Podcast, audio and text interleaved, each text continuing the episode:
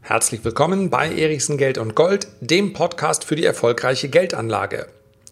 Der Hedgefonds-Milliardär Ray Dalio hat es mit seinem legendären All-Weather Fund in den letzten Jahrzehnten immer wieder erfolgreich geschafft, auch in Krisenzeiten eine positive Rendite zu erzielen. Er ist also eindeutig ein Marktstratege, dem man zuhören sollte. Und Ray Dalio sagt, es kommt kein Crash. Mit einer Rallye-Ansage ist das allerdings auch nicht zu verwechseln. Was Ray Dalio ganz konkret gesagt hat, und was wir für Schlüsse daraus ziehen können. Dazu mehr in der heutigen Episode dieses Podcasts. Ray Dalio sieht auf dieser Welt aktuell vier Kriege wüten. Welche vier Kriege damit gemeint sind und warum Ray Dalio dennoch keinen Crash kommen sieht, darüber sprechen wir gleich. Zuerst möchte ich aber ganz kurz über Instagram sprechen. Was zur Hölle haben Ray Dalio und Instagram gemein? Gar nichts könnte man meinen, bis ich vor einigen Wochen in, dem, äh, in der Instagram-App meines Sohnes Ray Dalio entdeckt habe. Na, gib mal her, was du da so machst, dann gehe ich ein bisschen durch. Die Storyline steht da Ray Dalio und noch einige Börsengrößen mehr. Ja, einige Wall Street Legenden sind bei Instagram und teilen da durchaus interessante Informationen mit uns. Dadurch ist natürlich mein Interesse geweckt worden und ich gebe es zu, ich wusste schon, dass Instagram Facebook gehört, viel mehr wusste ich aber auch nicht darüber. Und dann habe ich mir das Ding etwas näher angesehen und musste feststellen, hm, es ist durchaus sinnvoll. Ich kann nämlich auf Instagram sehr schnell aktuelle Informationen mit dir teilen. Das heißt also, wenn beispielsweise Wirecard eine Meldung rausbringt, in den letzten Wochen war es ja eher die Financial Times, die über Wirecard eine Meldung rausgebracht hat, oder ein großes Unternehmen ähm, kommt gerade mit einer Gewinnwarnung raus. Der DAX bricht um 300 Punkte ein und man fragt sich vielleicht warum dann kann ich mich mit einer Live-Story auf Instagram melden und man bekommt sofort, wenn man denn auf Instagram ist, eine Meldung darüber, hey, der Erichsen sagt gerade was zur Börse. Und wenn du Lust hast, dir das auch anzuhören, ja, dann würde ich es einfach mal ausprobieren. Erichsen Lars heiße ich auf, heiße ich auf Instagram, heiße ich auch in echt. Äh, da findest du mich und wenn du mich abonnierst, dann bekommst du automatisch eine Meldung, wenn ich dort live gehe. Und ähm, ja, wenn du auf mein Profil drauf gehst, dann siehst du äh, einige Videos, die ich bereits eingestellt habe und, und, und. Ich weiß, was du jetzt vermutlich denkst, es sei denn, du bist schon dort. Ehrlich, noch ein, aber ja, einfach mal ausprobieren. So aktuell ist tatsächlich keine andere Social-Media-Plattform. So, du findest neben meiner Person eben auch noch Ray Dalio und andere dort wenn du Lust hast. Und es ist durchaus interessant, was Ray Dalio momentan zu sagen hat. Ja, er ist ja keiner der ganz, ganz klaren Worte. Das heißt also, Ray Dalio war noch nie ein Crash-Prophet, der rausgegangen ist und hat gesagt, so, nächstes Jahr wird die Börse einbrechen. Das ist aber sehr sympathisch, denn bei all diesen Crash-Propheten muss man sagen, die Halbwertzeit ist sehr überschaubar. Es sei denn, sie haben einen so großen Namen, dass sie wieder und wieder ihre Thesen loswerden können und jeder hört zu. Denn Angst ist nun mal ein ganz, ganz großes äh, Geschäft. Man kann mit der Aussage Vorsicht, die Welt steht, beziehungsweise die Weltbörsen stehen vor einem Einbruch und zwar in den nächsten sechs Monaten, in den nächsten zwölf Monaten. Such dir einen Zeitraum aus, je näher dran, umso besser. Damit kann man Aufmerksamkeit erregen, damit kann man Vorträge erhalten, damit kann man Bücher verkaufen und, und, und. Man ist ein gern gesehener Gast als Crash-Prophet, das muss man so klar sagen. Wenn man hingegen so etwas sagt wie mit der langfristigen Geldanlage, mit der langfristigen Aktienanlage hat man, wenn man die Anlage über Jahrzehnte hinweg betrachtet, die besten Renditen eingefahren. Ja, das klingt natürlich nicht mal ansatzweise so spektakulär. Ray Dalio ist aber jemand, der das weiß.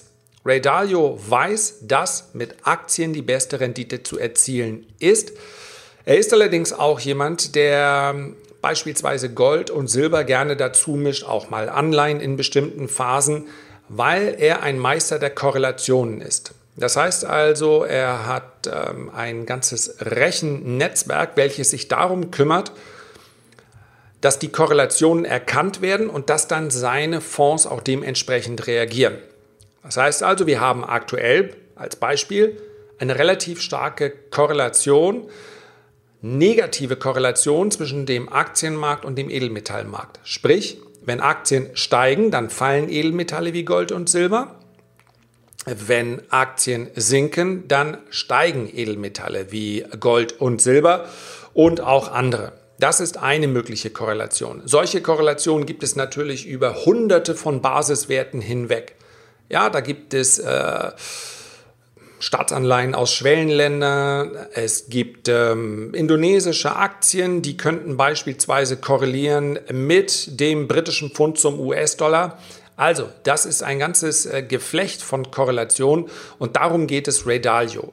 Er ist aber, Gott sei Dank, auch jemand, der ganz offen damit umgeht, dass er ja, Gefahren in dieser Welt sieht, die er die aus seiner Sicht auch nicht mehr abwendbar sind. Und das ist eine ganz, das ist eine pessimistische Aussage, man kann es nicht anders sagen, aber er kommt zu der Lösung, zu der Erkenntnis, dass momentan diese Entwicklung, die jetzt stattfindet, von den Notenbanken nicht mehr umgekehrt werden kann. Ja, das ist äh, steht relativ diametral zu der Erwartung des Aktienmarktes. Der Aktienmarkt reagiert sehr spontan auf all das, was an Signalen von Notenbanken kommt, weil das Vertrauen der Marktteilnehmer relativ hoch ist, dass, wenn die Notenbank entsprechend reagiert, der Aktienmarkt damit auch gestützt werden kann. Ja, diese Liquiditätsflut hat ja in den letzten Jahren eindeutig zu einer Hosse am Börsenmarkt geführt, hat also in einem Umfeld, in dem die Wachstumsraten, in dem die Konjunkturdaten relativ schwach waren, dennoch in vielen Bereichen zu steigenden Kursen geführt. Und Ray Dalio sagt, dieser Effekt, der nutzt sich ab. Ja, Zinsen bei Null können kaum noch weiter gesenkt werden und wir wissen heute noch nicht, ob es tatsächlich etwas bringen wird, wenn wir mit den Zinsen in den deutlich negativen Bereich gehen. Die einzige Notenbank, die momentan überhaupt noch etwas äh, Spielraum hat, ist die amerikanische. Dort sind die Zinsen ja noch positiv. Allerdings wird selbst hier dieser Zinsaufschwung, der nun auch schon über ein Jahr her ist, momentan eher als Fehler gesehen. Du hast es vielleicht mitbekommen, insbesondere Donald äh, Trump hat eine, ja, ein, ein massives Problem damit. Ray Dalio vergleicht, und hier muss man sehr genau hinsehen, die aktuelle Situation zum Teil mit der Weltwirtschaftskrise in den äh, 30er Jahren. Dort war, hatten wir eine globale Wirtschaft, die äh, immer weiter ins, ins Minus rutschte. Wir hatten also nicht nur sinkende Wachstumsraten, noch sind sie ja positiv, sowohl in der Eurozone als auch in den USA. Wir hatten es mit einer handfesten Rezession zu tun. Und diese Rezession sorgte ja für, in der Folge dann für eine hohe Inflation, für eine massive Geldentwertung und tatsächlich quer über den Kontinent hinweg für, äh, für Hunger und Krankheiten.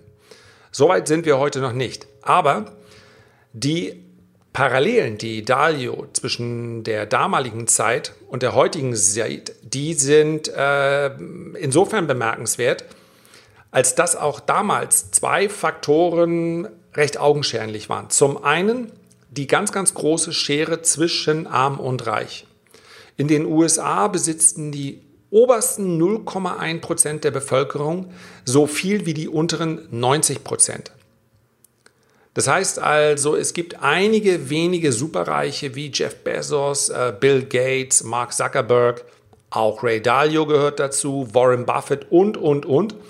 Während also das Durchschnittseinkommen in den USA 2018 bei knapp 60.000 Dollar lag und 13 Prozent der Amerikaner, 13 Prozent, ja, also mehr als jeder Zehnte, unter der Armutsgrenze von rund 12.000 Dollar lebte.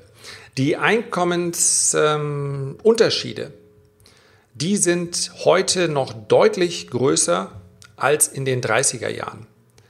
Was allerdings in, sowohl in den 30er Jahren zu Verwerfungen führte, zu Unruhen führte, als auch heute zumindest ansatzweise ist der immer weiter aufkeimende Populismus. Ich habe es hier schon mal besprochen. Ich möchte in diesem Podcast mich aus der Politik, soweit ich kann, raushalten. Aber ich scheue mich nicht, das Wort Populismus in den, Wort, in den, in den Mund zu nehmen. Und zwar Populismus von rechts und von links. Populismus zeichnet sich immer dadurch aus, dass er für relativ komplexe Schwierigkeiten, für komplexe Probleme sehr, sehr einfache Lösungen anbietet. Wenn wir einen, wenn wir mal einen klassischen populistischen Ansatz von der rechten Flanke nehmen, ja, nochmal, es geht hier nicht um Parteipolitik, es geht nur darum, was dir vermutlich äh, täglich begegnet, dann ist eine ganz klassische äh, Herangehensweise von rechts momentan, uns geht es schlechter, finanziell schlechter aufgrund der Migration, aufgrund der Einwanderer. Und da wird nochmal unterschieden, äh, Wirtschaftsflüchtlinge und, und, und. Es gibt dafür aktuell, ja, Stand jetzt 2019, keinen Beleg. Das, was wir in dem Bereich Entwicklungshilfe, und dazu zählen teilweise auch die Kosten, die wir hier vor Ort mit Migranten natürlich haben, das ist weniger als der kleinste Etat im Bundeshaushalt. Und das ist momentan das Kanzleramt plus Kanzlerin. Ja? Das ist das, was wir an Entwicklungshilfe, die äh, so in der Kritik steht, momentan bezahlen. Es geht überhaupt, Migration ist ein Riesenthema. Es geht aber darum, dass man einfach sagt, die Migranten sind schuld, dass es uns schlechter geht. Das kann, wenn man es ganz nüchtern betrachtet, durchaus äh, in 10 Jahren, in 15 Jahren der Fall sein. Es kann auch so sein, dass, so wie es einige Experten sagen, der Arbeitsmarkt hier überhaupt nur noch aufrechterhalten werden kann durch Migration. Es geht erstmal nur darum, dass ein, eine, ein populistischer Ansatz sagt, wenn wir das Problem gelöst haben, dann wird alles besser. Auf der linken Seite kann man es genauso sehen. Wenn wir beispielsweise die äh, Finanztransaktionssteuer nehmen, dann ist das etwas, mit dem man auf Stimmenfang gehen kann in Deutschland weil ein Großteil der Deutschen Börse mit Spekulationen verwechselt. Und wenn dann jemand sagt, die bösen Spekulanten, dann ähm, hat er sofort alle auf seiner Seite. Und wenn man dann noch hört, an der Börse, an der ja rund 85 Prozent der Deutschen sowieso nicht dran sind, äh, investiert sind, an der Börse wird nur spekuliert und diesen Spekulanten, denen wollen wir jetzt ein bisschen was von ihren fetten Gewinnen wegnehmen. Deswegen machen wir die Finanztransaktionssteuer. Dann ist das Populismus weil es inhaltlich verkehrt ist und weil es äh, für ein komplexes Problem, nämlich wir haben zu wenig Geld, eine einfache Lösung gibt. Wir müssen einfach die äh, Spekulanten äh, höher besteuern. Ja, das sind kleine Ausschnitte.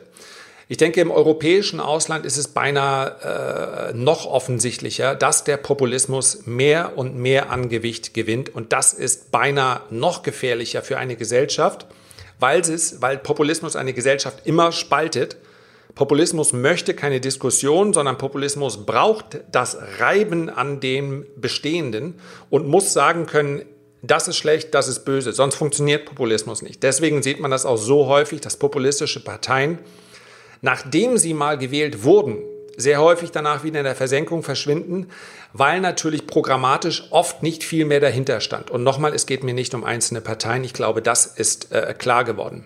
Ja, das ist ein, ein, ein grundsätzliches Problem, dass Diskussion nicht mehr gewünscht wird, sondern äh, dass man sich klar bekennen muss, entweder ich bin dafür oder dagegen. Entweder ich bin äh, Klimagegner oder ich bin Klimabefürworter. Das ist eine völlig abwegige äh, Spaltung der Gesellschaft.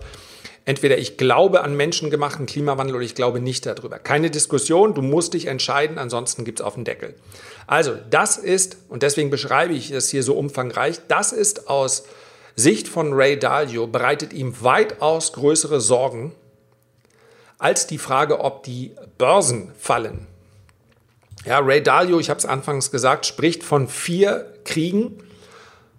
Zum einen von dem Krieg, der uns momentan alle die sich mit der Börse beschäftigen, in Atem hält, nämlich der Handelskrieg. Wir haben hier Spannungen wie noch nie zwischen den USA und China, aber auch zwischen USA und ähm, Europa.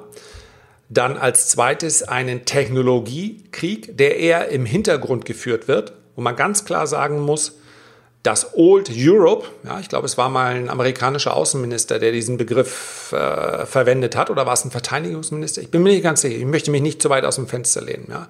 Ich glaube, es war aber Dick Cheney, der es gesagt hat.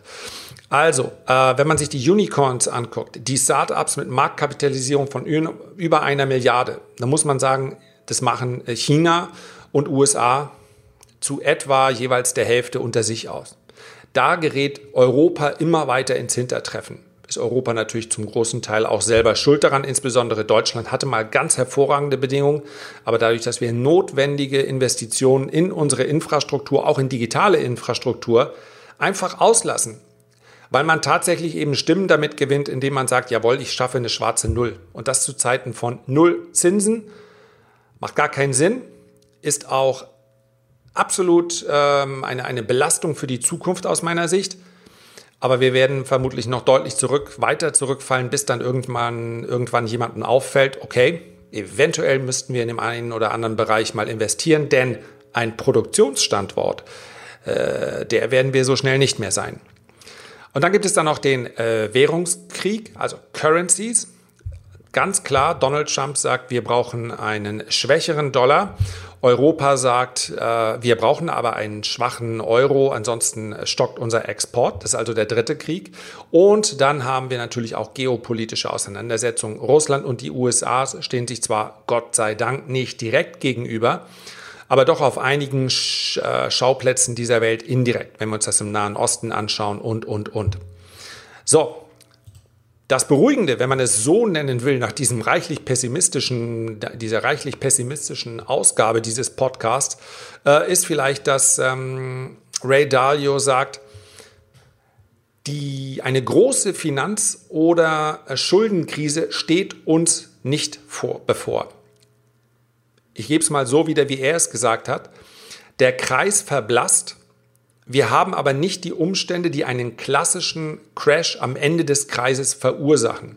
Das heißt also, Dalio sieht einen Abschwung der Wirtschaft voraus, sieht auch eine Zeit sinkender Renditen voraus, aber es gibt aus meiner Sicht, aus seiner Sicht, relativ wenig Faktoren, die dafür sprechen, dass es zu einem plötzlichen Einbruch kommt. Denn all diese Faktoren, über die wir jetzt gerade gesprochen haben, die sind ja bekannt.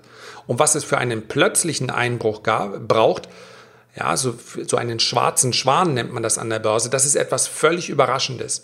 Wenn aber die Grundstimmung sowieso schon negativ ist, dann ist das zum einen das Gegenteil von dem, was wir vor großen Einbrüchen gesehen haben, etwa bei der Dotcom-Blase. Die Stimmung war geradezu euphorisch, das ist sie aktuell nicht. Und weil es eben so viele negative Faktoren gibt, die wir kennen, ist es auch unwahrscheinlich, dass wir jetzt von einem noch negativeren Faktor überrascht werden. Eine Phase sinkender Renditen heißt aber nicht, dass man sich aus meiner Sicht, das ist jetzt meine ganz persönliche, mein Fazit, dass man sich nicht vom Aktienmarkt verabschieden sollte. Denn klar ist auch, dass Papiergeld, ich sprach anfangs über Inflation, Papiergeld hat immer noch das höchste Risiko, wenn man es über mehrere Jahre weg betrachtet. Schlicht und einfach, weil Inflation das erklärte Ziel der Notenbank ist. Inflation ist eine Notwendigkeit für hochverschuldete Staaten. Und Inflation sorgt dafür, dass Papiergeld immer weniger wert wird.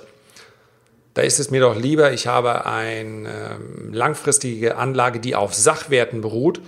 Dann muss ich vielleicht eine Phase niedrigerer Renditen ertragen, aber es sind immerhin noch Renditen. Es ist immerhin noch ein Überschuss und kein Verlust dessen, ja, das, das einzig Beruhigende ist, den Verlust, den kann ich relativ leicht berechnen, weil ich auch dabei zusehen kann, wie mein Geld immer weniger wert wird. Wer diese Sicherheit mag, der, ja, der muss sich über Geldanlage keine Gedanken machen, weil er vielleicht auch genügend hat. Das ist dann auch in Ordnung. Herzlichen Dank für deine Aufmerksamkeit. Ich freue mich, wenn du dir die Zeit nimmst, ein Feedback oder einen Kommentar zu hinterlassen. Wir sprechen uns nächste Woche wieder. Bis dahin herzliche Grüße, dein Lars.